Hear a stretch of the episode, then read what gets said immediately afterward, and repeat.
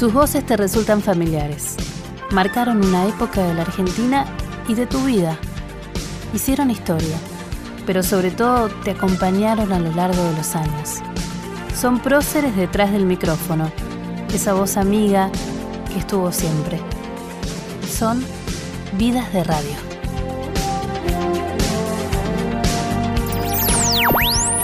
Rápida, rápida, rapidísima. Estudio D de Radio Rivadavia. Gente afinando, gente preparando un trío, es el trío contemporáneo. Hay que llegar a la cima, arribar a la luz, darle un sentido a cada paso, glorificar la sencillez de cada cosa.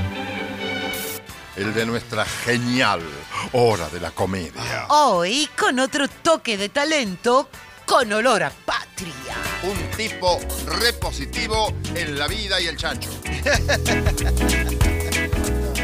Desde chico me acostumbraron a escuchar Radio Nacional porque mi tío, inmigrante italiano, escuchaba ópera en Radio Nacional. De los 50 estuvo The Georgians, Sí. radio.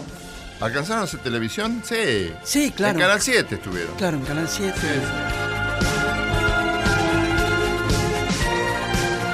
Hola, ¿cómo están todos? Y bienvenidos a esta nueva edición de Vidas de Radio, un programa en el que tratamos de homenajear y conocer a los referentes, a los grandes maestros de la radio. Y tengo al lado mío un señor, el señor Radio podríamos poner. En cualquier momento lo llevamos de gira como el señor Radio. ¿Cómo lo ven? Héctor Larrea, gracias por haber venido a este Vidas de Radio. Gracias por el halago, gracias por el halago. ¿Cómo te ves como señor Radio? ¿Viste que No, no. ¿No? ¿No te ves? No, no. Sin embargo, No, no. Eh, sin embargo, lo que yo leí, te dije que tuve que leer muchas cosas sobre vos y lo que conocemos es que la radio para vos fue un objetivo de vida. ¿Es así? Sí. Pero yo no me daba cuenta del todo que era un objetivo de vida. Me gustaba desde que era chico. Creía que la radio hacía milagros, un montón de cosas que se nos ocurren a los chicos a los 9, 10 años.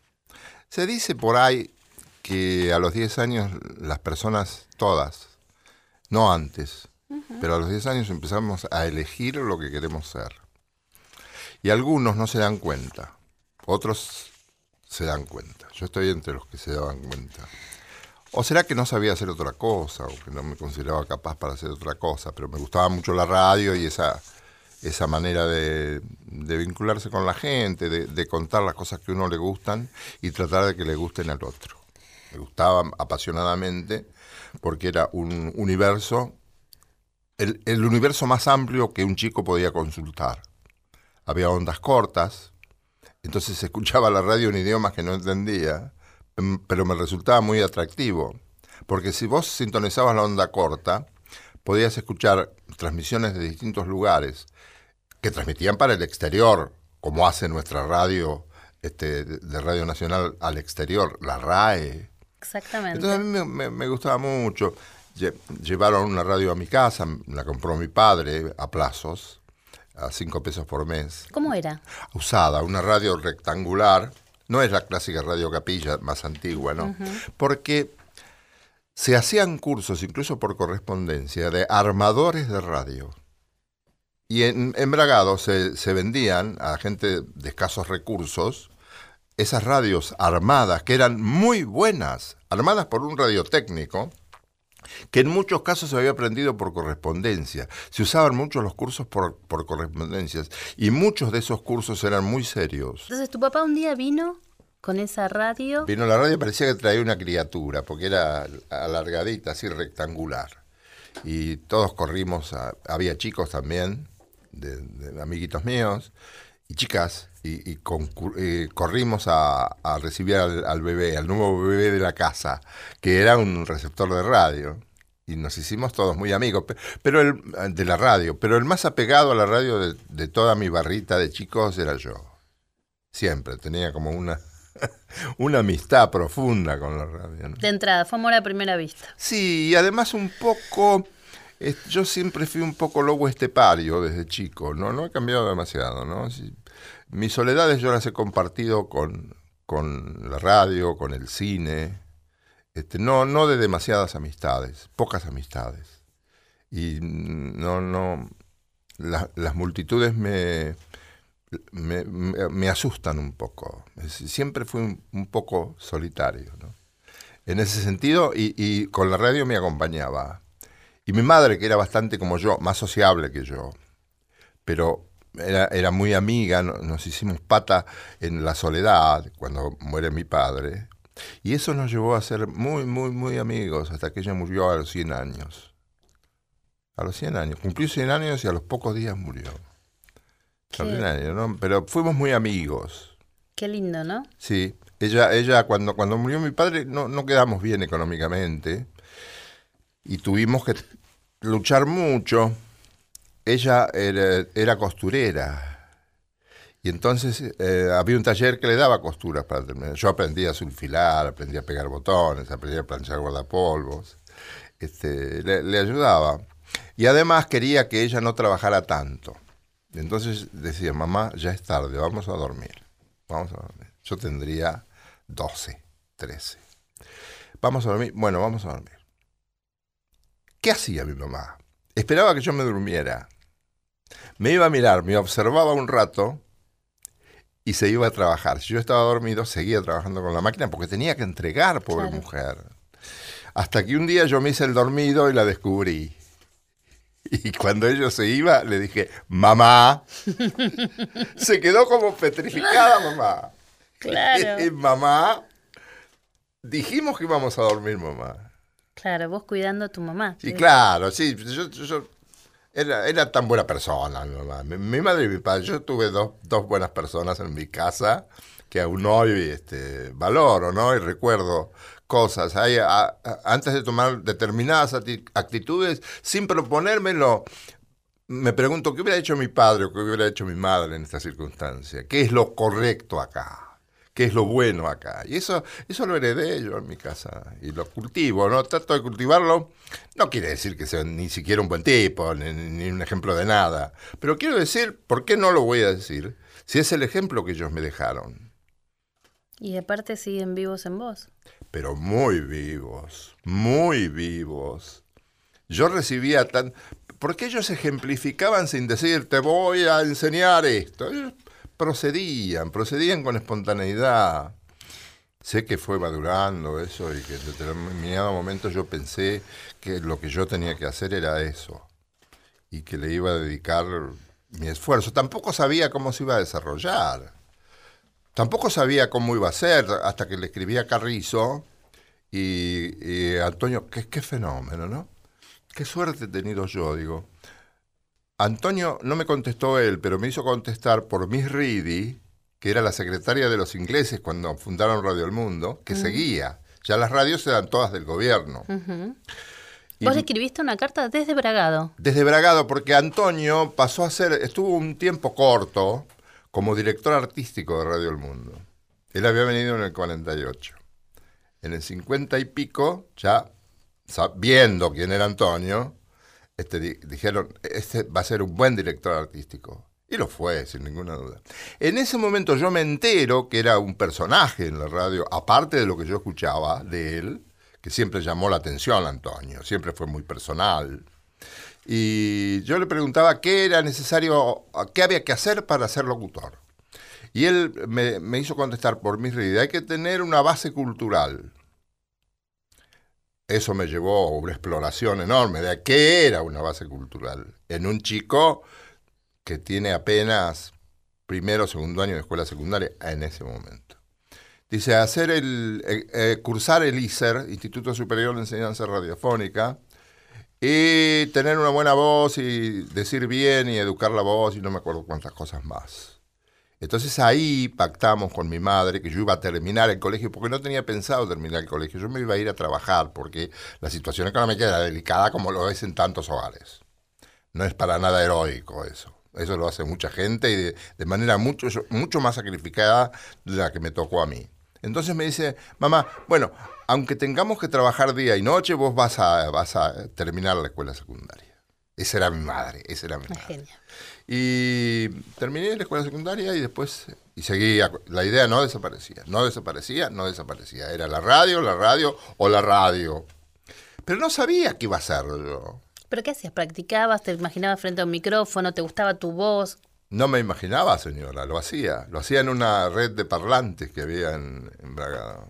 Que se escuchaba en la calle. Pero alguien lo debe haber escuchado, porque eran los parlantes puestos en los edificios. Cada dos. Una cuadra de, de la vereda de enfrente y otra cuadra de esta vereda. Así cuatro o cinco. Y me acuerdo que em, se escuchaba, porque había una chica compañera del comercial que vivía en el Banco Provincia porque el padre era el gerente. Entonces no tenía, pobre, otro remedio más que escucharme porque tenía un parlante enfrente. Y me hacía críticas y me, me hacía... Hoy dijiste, nunca me olvido de esto. Hoy dijiste que había nieblina, Héctor. Sabés que no es nieblina, es neblina. Sí, yo lo sabía, pero nervioso decir cualquier cosa. Además, en un medio en que a veces se dice nieblina. Vos tenés que salir del medio y enterarte de cómo se dice en otra parte. Ahora, ¿cómo salís del medio? Leyendo mucho. A ver, yo leía los diarios, leía los diarios de ida y de vuelta. Este, en- atendía mucho lo que decía la profesora de literatura. Porque yo decía, ¿cómo se hace? ¿Cómo se obtiene cultura? Y lo consultaba y esto. Y bueno, una, una forma de obtener cultura es esta, me decían, por ejemplo. Vos tenés que leer. Hay cosas que no podés dejar de leer si querés trabajar en una radio. ¿Qué? Por ejemplo. Ah, qué buena pregunta. ¿Sabés qué? El Martín Fierro. Tenés que aprender a decir, me decía mi profesora de literatura. Con, em, con la profesora de literatura aprendí a investigar fragmentos de obras. Por ejemplo, El Principito. Y escribía muy bien ese hombre, ¿eh? Sí. Y, y amigos míos, yo tenía una, una profesora amiga de un hermano mío que bailaba muy bien, entonces bailaba con mi hermano, y mucho más grande que yo, era de la edad de mi hermano, mi hermano me llevaba 10 años. Y es la que me hizo la- el preparatorio de, porque tenía que rendir un examen en el comercial. Y, y aprobé el examen porque ella me preparó. Le decíamos negrita. Y ella misma, me- bueno, ¿vos, ¿vos querés ser locutor? Sí. Bueno, tenés que leer esto. Y me daba cosas para leer.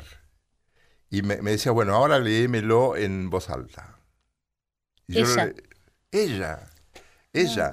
Antes, cuando yo era chico, mi padre un día aparece con un diario, en el año 45, yo tenía siete. De eso son los primeros recuerdos que tengo. Aparece con un diario nuevo. Primer número. Tenía letras coloradas. Digo, ¿qué es esto? Es un nuevo diario, se llama Clarín. Claro. Y él llevaba todos los días Clarín y me hacía leer los títulos En voz alta. en voz alta. Sí, sí. Y después leía del tex- de los textos del diario, él leía una parte y yo tenía que seguir. Muy bien. Sí, pero yo tenía siete Pero bastante bien.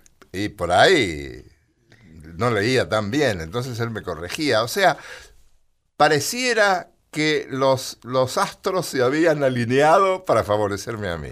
¿Qué Una suerte enorme. Sí, porque respirabas un poco todo lo que terminaste haciendo, que es Sí.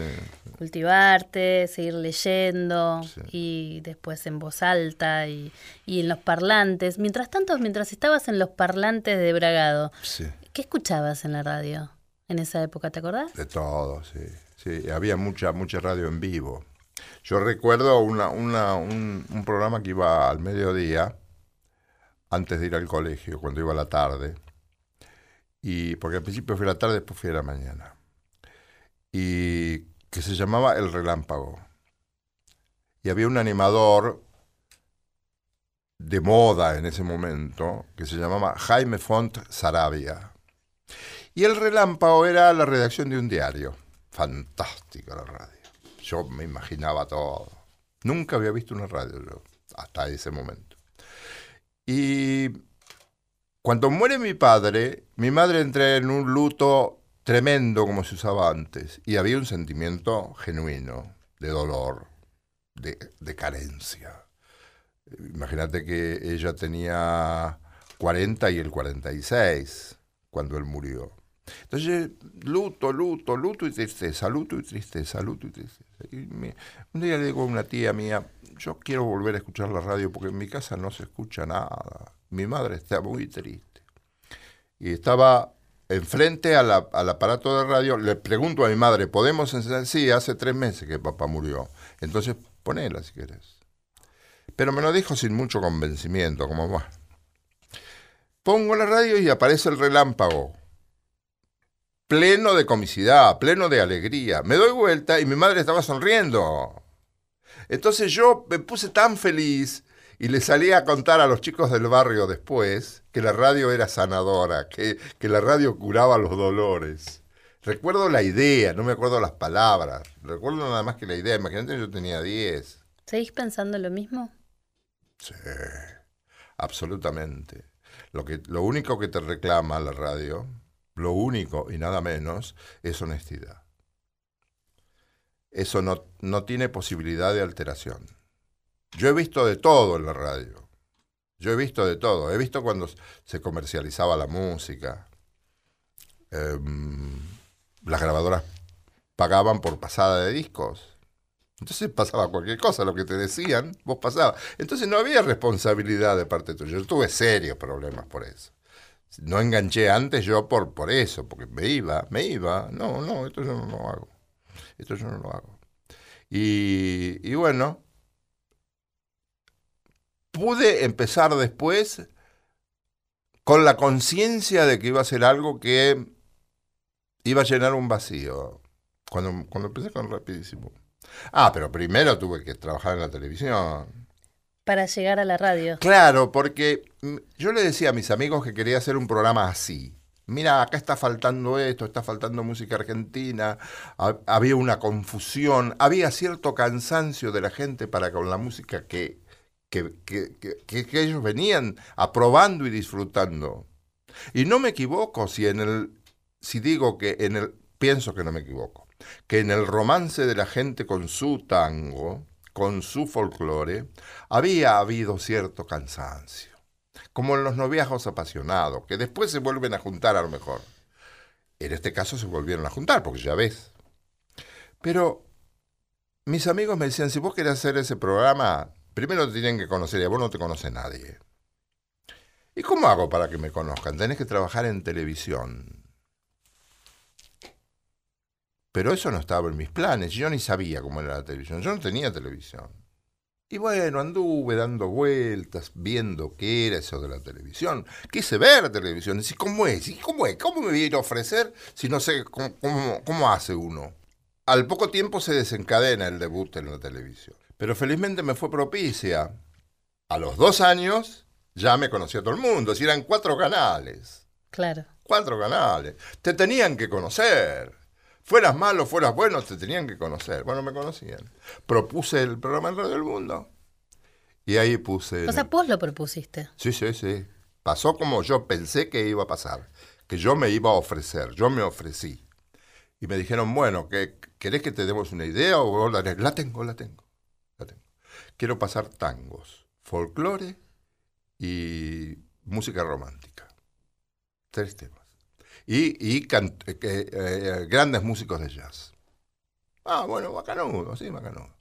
Pero, ¿cuánto tiempo necesitas? Dos horas. No, hay media. Media hora, media hora. Y medio fue como, viejo, basta. Hay media hora, si te gusta bien. Agarré la media hora. ¿Por qué la agarré? No lo sé. Porque sí, porque se dio así en ese momento. No, no es que yo pensaba, bueno, pero voy a esperar. No, las cosas me pasaban. Y de- anduvo bien. Y lo llamaste rapidísimo porque iba rapidísimo eso. Claro, porque entonces le tenemos que poner rapidísimo. Dice, rapidísimo, qué lindo título. Dice Malfitani, que era el gerente artístico de Radio del Mundo. Al mes me dieron media hora más. Y sucede una cosa milagrosa. El programa mide. 0,001, pero mide. Nada medía en las radios oficiales. Estaba Cacho en Radio Rivadavia que te, te pasaba con tanques por arriba y te pasó toda la vida con tanques por arriba, Cacho. Claro. Era Cacho. Pero, pero por lo menos midió. Y al medir, este, me dijeron, bueno, ¿querés hacer dos horas? Sí. Y bueno, ahí empezó. ¿Quiénes eran? ¿Quiénes eh, formaron parte del primer rapidísimo? ¿Te acordás? El primer rapidísimo estaba Garay Cochea, Mirá vos. estaba gran humorista, estaba Ferreira Basso y había otra gente que no, en este momento no me acuerdo. Pero había micros fijos, que eso se sostuvo durante toda la trayectoria de Rapidísimo e inclusive en, en Radio Nacional. Pero vos no eras parte, no fuiste parte de esa radio que era con libretos, toda solemne. No. Vos directamente entraste a hacer, poner tu marca, si se quiere, lo que querías hacer vos. Sí, ya había pasado esa radio. La única que se conservaba y lo único estricto y estructurado era yo, porque yo decía comerciales de radioteatro y, mm, y en- cuando faltaba el, cuando no podía ir el, el relator, que era Julio César Barton en Radio del Mundo, lo hacía yo. Lo que yo hacía comparado con lo que hacía Barton era una, paya- una payasada. Yo me hubiera echado. Si hubiera sido yo el que decidía, me echaba a mí mismo. No había comparación. Pero bueno, eso me enseñó. El otro día hablábamos con Brandoni acerca de el- el radioteatro, es decir, el teatro por radio en Jujuy, y hablábamos precisamente que se hace el mismo proceso. La lectura en seco, la lectura, otra lectura marcando las, las situaciones por parte del director y una final este, con micrófono y todo. Se hace en tres partes la presentación de un, de un radioteatro. Que eso me fue útil también para el trabajo con los sketches, con la parte humorística de los programas. Yo, una de las cosas que yo propuse era, ah, que me olvidé de decírtelo, una de las cosas que yo proponía era el humor. El humor es in- imprescindible. Yo tenía escuchados todos los programas de humor desde que tuve uso de razón hasta ese momento. Vamos a hablar, ¿qué te parece? Vamos a ir a, a un- a una tanda. Cuando volvemos me vas a hablar del humor, porque el humor caracterizó rapidísimo y, y ese programa tan emblemático. Sí, siempre. De ahí salieron, pero aparte les terminaste sacando seguramente muchas sonrisas a gente que estaba triste, Yo creo que sí. como sucedió alguna vez con tu mamá. Y he tenido demostraciones. Volvemos en un ratito. Estamos aquí con el señor Radio, el señor Héctor Larrea. Un lujo. Soy Cacho Fontana y Héctor Larrea es una de las indiscutidas personalidades de la radiotelefonía argentina. Vidas de Radio, con Ana Gershenson, por Nacional. Supernova 96. Vidas de Radio, con Ana Gershenson, por la radio de todos. Y como hemos anunciado, Luis Landricina como intérprete y Julio César Castro como autor posibilitan la presencia de este paisano caminador y conocedor de todos los pagos y fogones que se llama Don Verídico. Amigo, la rueda lo está esperando. Hombre que supo ser amigo en las ruedas, ahora que dice, anilino adulto. El casado con bobelina mocheta, que le decían piano cerrado, ¿Por qué? Porque nadie le daban la tecla.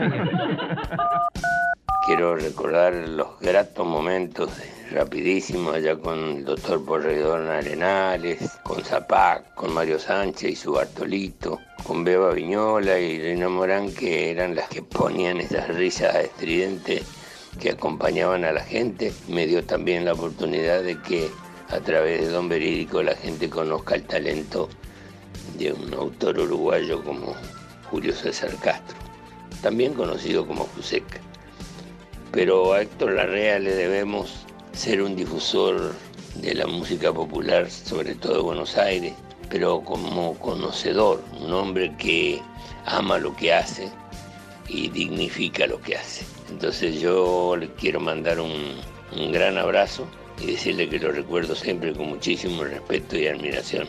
Luis Landricina le manda un abrazo y un recuerdo.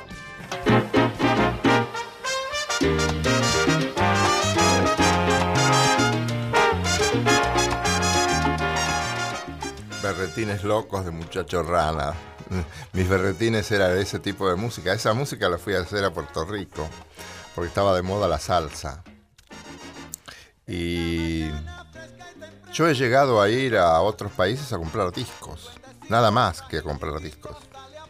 Una vez me fui a Miami, a mí no me gusta Miami, nunca me gusta Miami. Pero un día, fui varias veces después, fui porque me decía que se conseguía música que no había en otra parte, música de distintos lugares de Latinoamérica.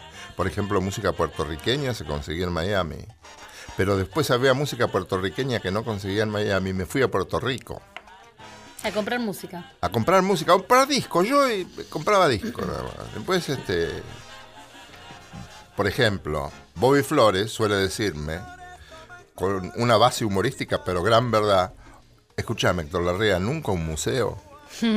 Vos siempre disquerías y lugares donde actúan músicos. Este, sí, algún museo hubo, sí. Pero es tu letra, ¿es verdad que la, la letra de, de esa canción en- Sí. es tuya? Sí, se la compuse en el auto. Sí, porque antes de ir a hacerla en Puerto Rico la hice acá, con un coro profesional de varones y mujeres, tipo candombe era, y el sexteto mayor. Y te- tenía que componer la, la letra, entonces la letra no eran otros los personajes que, que viajaban en esa supuesta burbuja, no eran otros que los que están en el carromato de la farsa que proponemos ahora en, en la folclórica del Nacional. Es decir, son seres, seres tiernos, son los eternos componedores de un mundo loco que piensa poco en portarse bien. Los artistas son los grandes componedores. Quedan los artistas, dice la canción. Y por eso a mí me gusta promocionar los artistas. Y por eso la canción se refiere exclusivamente a eso. Es nada más que un sueño, rapidísimo. Era ganas de ver un mundo diferente, más lindo. Y la música puede posibilitarlo. La música es una gran vía para... La música que es lo más matemático que hay en el mundo, ¿no? Sí, la música es la banda sonora de nuestras vidas, ¿no? Tal cual. Por eso es, es bueno tenerla presente. Es buena tenerla presente. Yo soy un gran oyente de música. Em, he acompañado mis momentos de desazón porque tengo una vida muy rica en el sentido de que no me ha ido ni todo bien ni todo mal. Vivo grandes dolores, pero vivo grandes satisfacciones. Las grandes satisfacciones tratan de ser, tratan de relacionarse con lo más elevado. Siempre es necesario tratar de elevarse un poquito. Tomando la, poéticamente la expresión de Borges, es cuestión de no arrastrar nunca al ángel. Y haga uno lo que haga, es necesario hacerlo con honradez según lo que uno sabe y entiende por honradez. Uno puede equivocarse también y meter la pata en la vida. Como siempre. Pero es necesario tratar de que no. En, en mi relación con, con la gente a través de la radio, que me ha vinculado también con muy buenos colegas que son gente encantadora, em, yo he tratado de, ser cada vez un poco mejor. ¿no? Y no de permanecer, sino de vivir, crecer. ¿Y cómo se crece? Elevándose eh, respetando al oyente. A mí me gustaba que me respetaran como oyente cuando era solo oyente y me gusta ahora que me respeten como oyente. Tenés que devolver la misma moneda, porque si no las cosas no van a ser normales. Y más allá de que la radio haya cambiado, que, que en ese rapidísimo seguramente no había ni WhatsApp, ni había mensajes tantos, sino a teléfonos fijos, ¿no? Que te los Teléfonos manda. fijos. ¿No? Y la, la relación con el oyente cambió mucho, es más dinámica, ¿no? Es más dinámica. ¿Y eso cómo, cómo- qué te parece? ¿Que, ¿Que no le quita la esencia a la radio? ¿La vuelve más eh, interesante, más rica? No lo sé. Francamente no lo sé. Yo disfruto del- de lo que me toca, a mí no me queda demasiado tiempo en los medios, pero este, pienso que todavía queda un tiempo de la radio como es. Después no sé qué pasará con los soportes, pero por ahora a mí me gusta la radio que estamos haciendo. Yo, yo, cuando digo estamos haciendo es mi grupo y yo, ¿no? haciendo una radio que contenga humor, que es imprescindible para vivir, y la música que ennoblece tanto, ¿no? Ah, hubo, además de que escuchamos a la Andricina saludándote con Don Verídico, otro personaje que, a ver, que fue también, que dejó su huella, como fue el doctor Puerredón Arenales. Ah, sí. ¿Cómo surgió ese doctor? ¿Eran ideas tuyas? ¿Venían y te planteaban? Esa no. Yo tuve la suerte de que apareciera un día Carlos Infante. de- Sí. Carlitos Infante, un entrañable amigo, que era gerente artístico de Radio Rivadavia, y me dice, yo había empezado ya a la mañana, yo, porque yo hice dos años en Mundo, a la mañana, dos años en Continental, a la mañana. Ahí decidimos cambiar y elegimos una proposición de Radio Rivadavia a la tarde. Entonces me dice mi socio, ¿cómo vas a ir a la tarde después que has estado a la mañana y hay que estar en la radio a la mañana? Le digo, es Radio Rivadavia. ¿Sabe quién está a la mañana? Cacho Fontana. ¿Sabe quién está después? Carrizo. ¿Sabe quién está después? Nadie vamos a estar nosotros. ¿Sabe quién está después? Muñoz. Yo quiero estar ahí.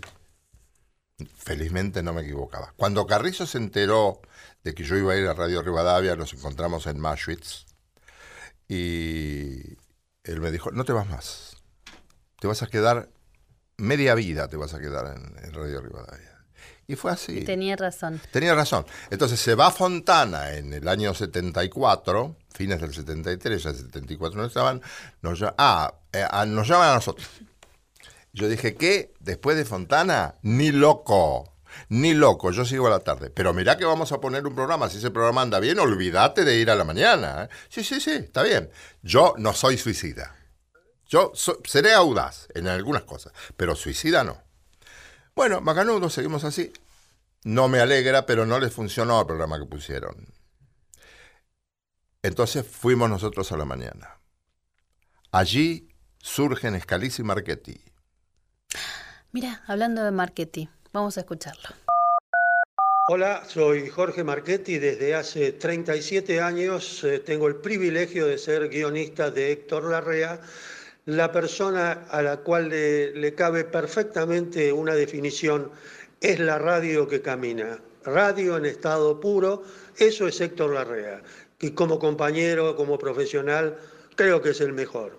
37 años de ser su compañero de trabajo me da la eh, autoridad para decirlo. Este, muy, muy merecido este homenaje y te mando un cariño enorme y el abrazo de todos los días. Pero, hombre. Qué lindo. Aparecen Scalisi y Marchetti y se cumple mi sueño de tener un equipo, un equipo de dos. Que ya sabía cómo escribían, porque ellos escribían para el Fontana Show. No lo que escribieron después para mí, porque Cacho re- requería flashes humorísticos. El estilo de Cacho. Yo quería una cosa más este, libretada para elaborar un argumento, em, planteo, nudo y desenlace. Pero que no durara más de cuatro, cuatro y medio, cinco como máximo. Pero eran pequeñas comedietas que presentábamos. Aparecen Scalisi y Marchetti. Decimos, bueno, mira, yo tengo a Sánchez sin trabajar. Lo tenía Sánchez sin trabajar porque... el- A Mario. a Mario Sánchez, Mario Sánchez, que era la gracia personificada. Mario Sánchez, no me gustaban los libretos que le hacían. Le digo, mira, vos vas a cobrar, pero bancame seis meses sin trabajar en otra parte, vos vas a cobrar hasta que yo consiga los libretistas. Parecía que algo me decía ¿Qué iba a aparecer? que iba a aparecer. Y apareció, apareció, escucha. Bienvenido Navarreta, esperamos su clase con, yo diría, con mucha ansiedad. ¿Usted sabe que nosotras estuvimos practicando, Nava? No me diga. ¿Y sabe una cosa? Yo aprendí algo muy importante. Un buen taco siempre es necesario. Hijita querida, mire, yo no hablo al cohete. En el billar hay dos cosas que no pueden descuidarse. Las bolas y un buen taco. Mal día para jugar, ¿verdad Navarreta? Es terrible, señor Larrea.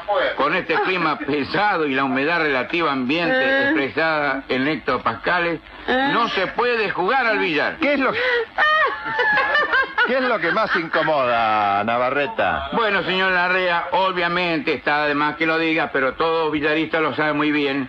que con esta humedad las bolas no corren sobre el paño en forma normal. ¿Y eso qué pasa? Dificulta la realización de las respectivas carambolas. ¿Estas juegan con las bolas entalcadas, Navarreta? Y la mayoría, señor Larrea. Pasan los años, pasan los años y siempre se recurre al viejo truco. Una buena entalcada y a jugar. Digo yo una cosa.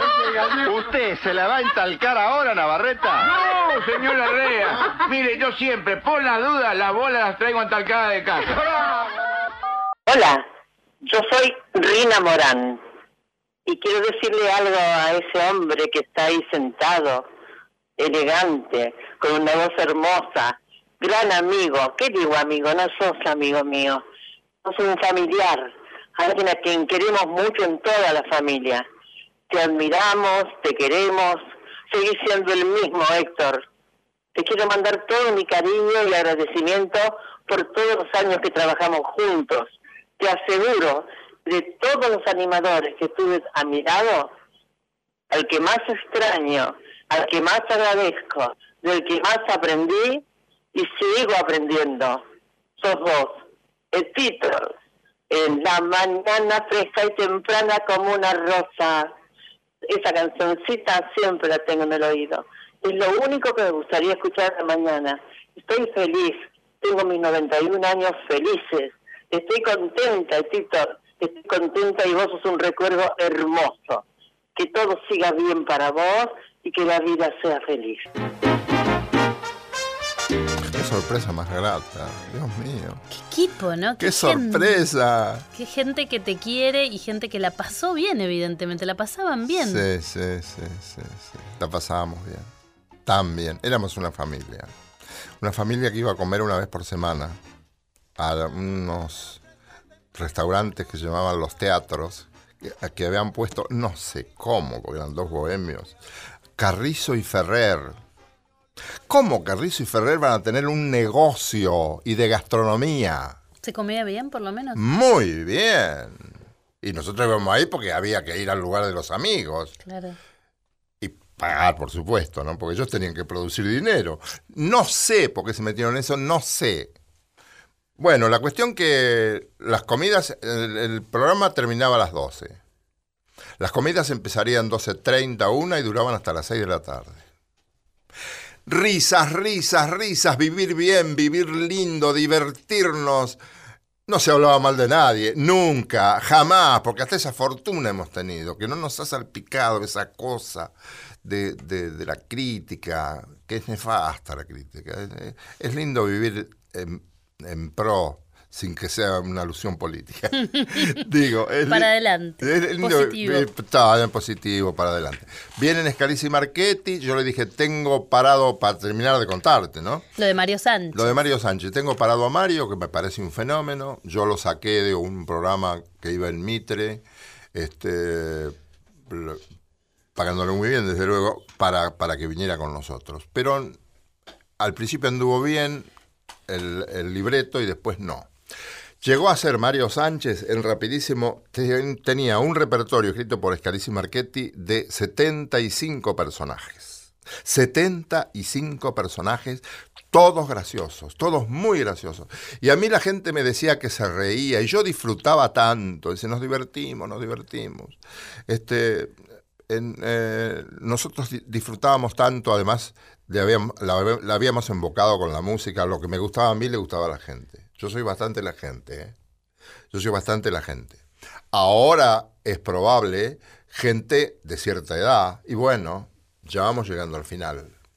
Eh, Pero mm, en ese momento las, los setenta y pico de personajes de Sánchez, más el don verídico de la Andricina escrito por, por Juseca, el uruguayo Juan- eh, Julio César Castro, que eh, la Andricina se grababa en un estudio que yo había puesto al lado de Radio Rivadavia. Habíamos alquilado las oficinas de al lado para poner un estudio y oficinas nuestras.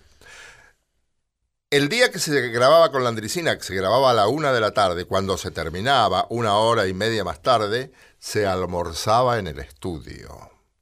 y se terminaba a cualquier hora. Éramos como 20 en esos, en esos almuerzos. Venía gente amiga de la radio, eran directivos de la radio, a almorzar con nosotros, tomarse un vino y ser felices por un rato. A mí me gustaba, me gusta a través de la radio contribuir a que la gente, por lo menos un poquito, se divierta. Y lo has hecho. También estaba, yo te había dicho al principio que también fue emblemático el doctor Pueyrredón Arenales, ¿no? Querido Héctor, muy buenos días para usted. Buenos días para su vastísima audiencia. Buenos días para esta playa de amigos que le acompañan. Buenos días. Gracias. Pero, querido Héctor, eh, podrá advertir en el brillo de mis inconmensurables ojos color del tiempo. Qué ojazos, ¿eh? Hasta a mí me calientan. Un inocultable fervor ciudadano, puesto que en horas de esta mañana fui invitado de honor a una ceremonia preñada de alto voltaje de porteñidad. Muy preñada o un poquitito. No, no, bastante preñada. Sí, sí, sí. Todavía te hace reír. Sí, claro. Eh, bueno, eh, Víctor Arriague fue conmigo al ISER. Y yo con él. Y nos reuníamos. Era hijo, otra vez, un hijo del gerente de Banco Provincia. Te mencioné una hija del gerente de Banco Provincia de Bragado. Otro hijo del gerente de Banco Provincia, de la sucursal que estaba enfrente de- del Botánico. Que está enfrente del Está Botánico. todavía. Bueno, en ese tiempo, cuando íbamos al ISER, en el año 60, 60 61, ambos años, este, eh, yo mm, nos juntábamos en la casa de él porque él tenía combinado. El combinado era una radio que pasaba discos también. Yo tuve combinado. Ah, tuviste combinado. Bueno, gran calidad Muy. de, de emisión. Entonces yo llevaba mis discos, lo mismo que estoy haciendo ahora con Bobby Flores, mirá lo que te traje, lo hacía con Víctor Arriague cuando éramos alumnos del ISER. Después nos separamos. Fuimos a Radio Splendid a hacer una prueba como locutores, nos aceptaron a los dos, en, dentro de 20 personas, además de 20 personas que había. A mí me echaron los tres meses y Víctor se quedó y llegó a ser jefe de locutores. Yo no servía para hacer eso, no servía, no sabía, no me quedaba bien, me mufaba, me, me aburría, nada. Y lo demostraba que era lo peor. Y bueno, él sigue, sigue en Radio Splendid, yo pongo rapidísimo, cada uno hace su vida. Y viene Escalisi Marquete y dice, vos, vos lo conocés a Riague, ¿no? Sí, bueno, con nosotros hace un profesor Chantaroli que nos gustaría, a ver, escucharlo a ver si te gusta.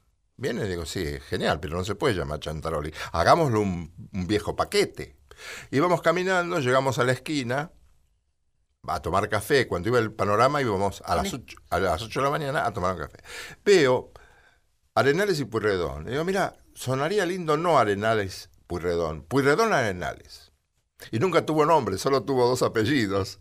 Y surgió eso que fue un éxito arrollador, estuvo con nosotros nueve años, mucho. Sánchez tuvo diez años, Landricina estuvo siete años. Este, las locutoras estuvieron permanentemente conmigo. Sí, son, fueron tus ángeles, Sí, sí, digamos. sí, sí, Dios mío. Y las dos muy pum para arriba todo el tiempo. permanentemente pum para arriba. Se han divertido mucho. Este, la- los problemas que todos tenemos en la vida allí no estaban. Durante esas cinco horas de programa no había no había amarguras, no había este, descalificaciones, no- porque ahí nos ayudábamos entre todos, además. Era un equipo, era un equipo. Ahora yo tra- estoy trabajando con un equipo, ¿eh? un equipo de gente muy querida. Eso, gracias a Dios, ha sido una, una deferencia que la vida ha tenido conmigo y que la reconozco.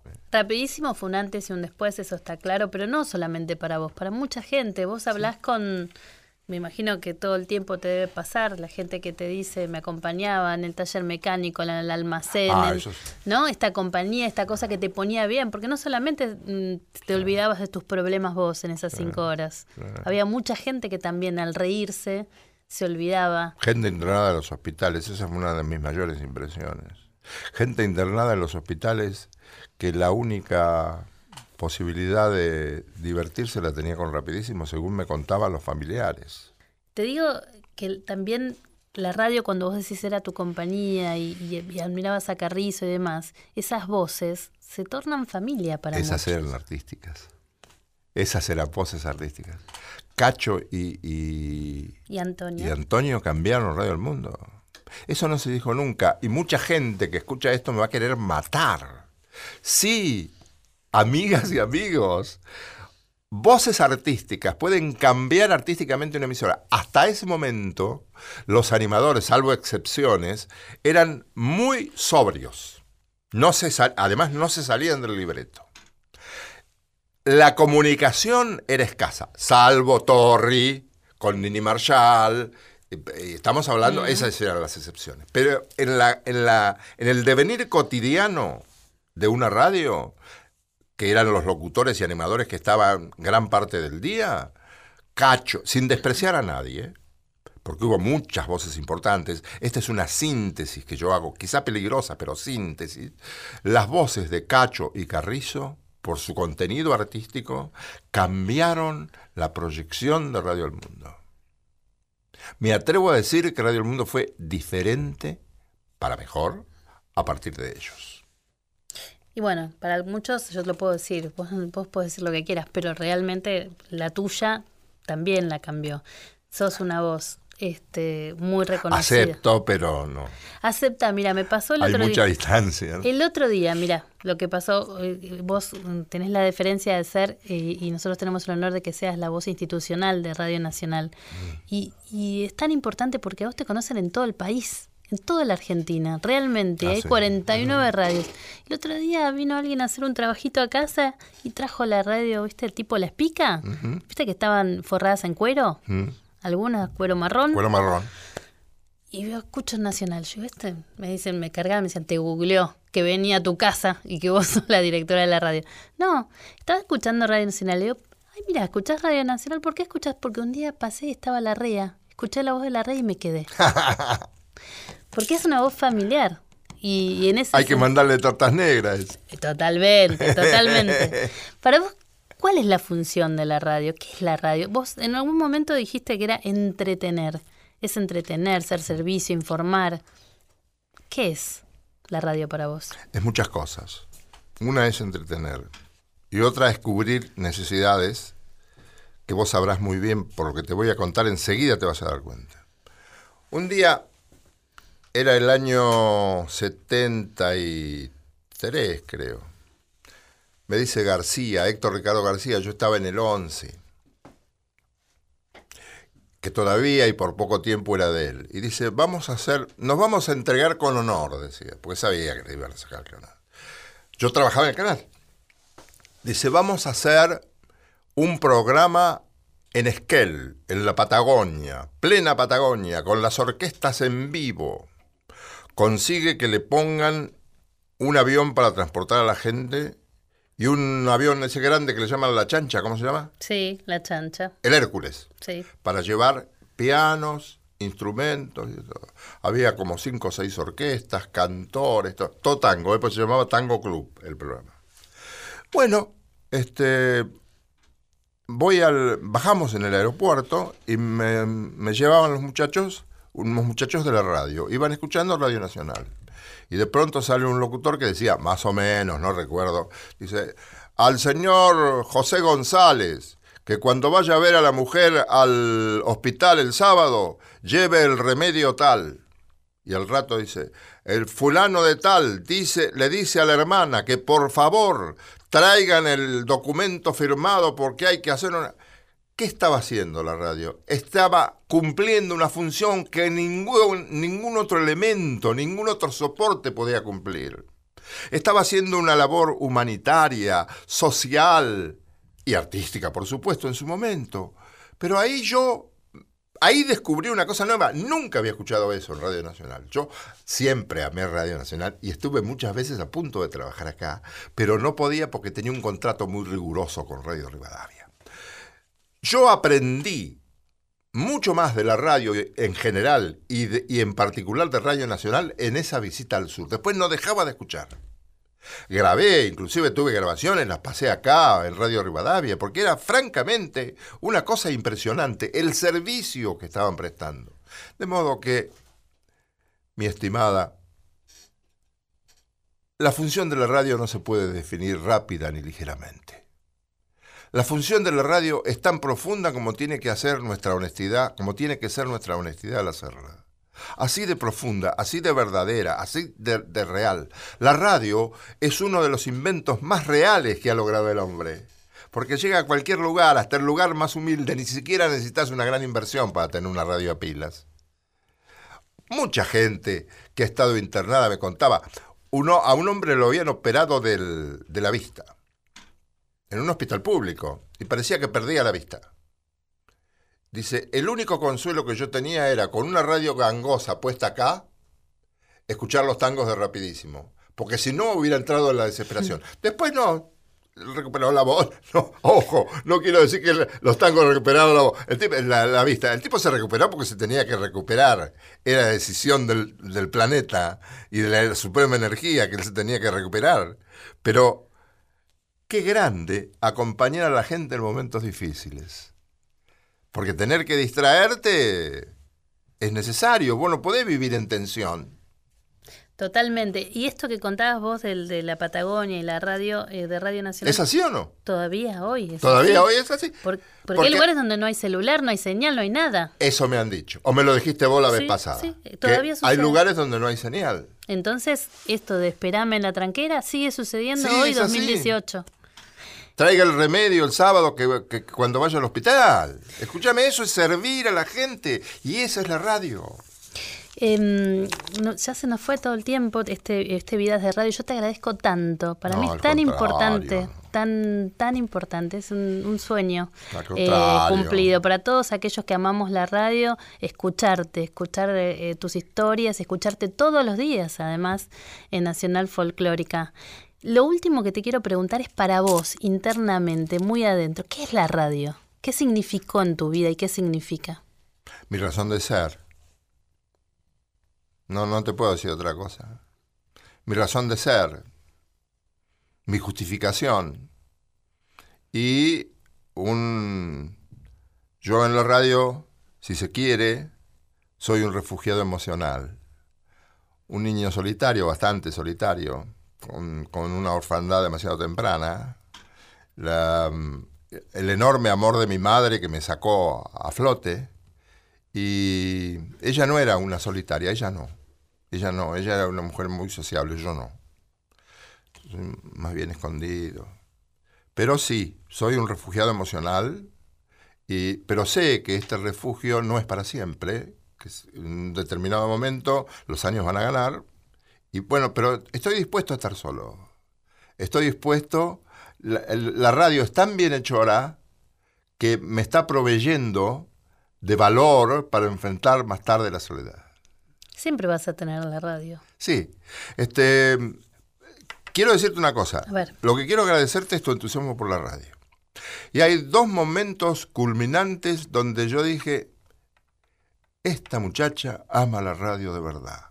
Una, a las cero hora, cuando transmitiste desde el sur, a las cero hora de aquel día muy especial, creo que era el 2 El 2 de abril, la vigilia de de, abril. Río Grande. Escuché la transmisión, creo que estabas vos con el, El Cholo. Con el cholo. Vos tenías una emoción en la voz que no, no sé si vos te habrás dado cuenta. Supongo que sí. Pero eso es amor por la radio. Porque irse allí y darle esa importancia trascendente a una transmisión que sale a las 12 de la noche, eso es reconocer los valores ocultos de algunas cosas. Y eso es un valor, mi querida. Eso es un valor. Y yo, como gente de radio, te lo agradezco. Y yo te agradezco a vos porque vale doble que me lo diga el señor Héctor Larrea, el Gracias. señor de la radio, como dice el Marchetti, una radio caminando. Gracias, gracias a todos por haber compartido este Vidas de Radio hoy. Un lujazo eh, para todos los que estén escuchando. Héctor Larrea. En la producción Nora D'Asensio, Charlie Suboski y en la operación técnica y edición artística Diego Rodríguez. Gracias a ellos y gracias a ustedes. Nos reencontramos el jueves que viene. Vale, chao.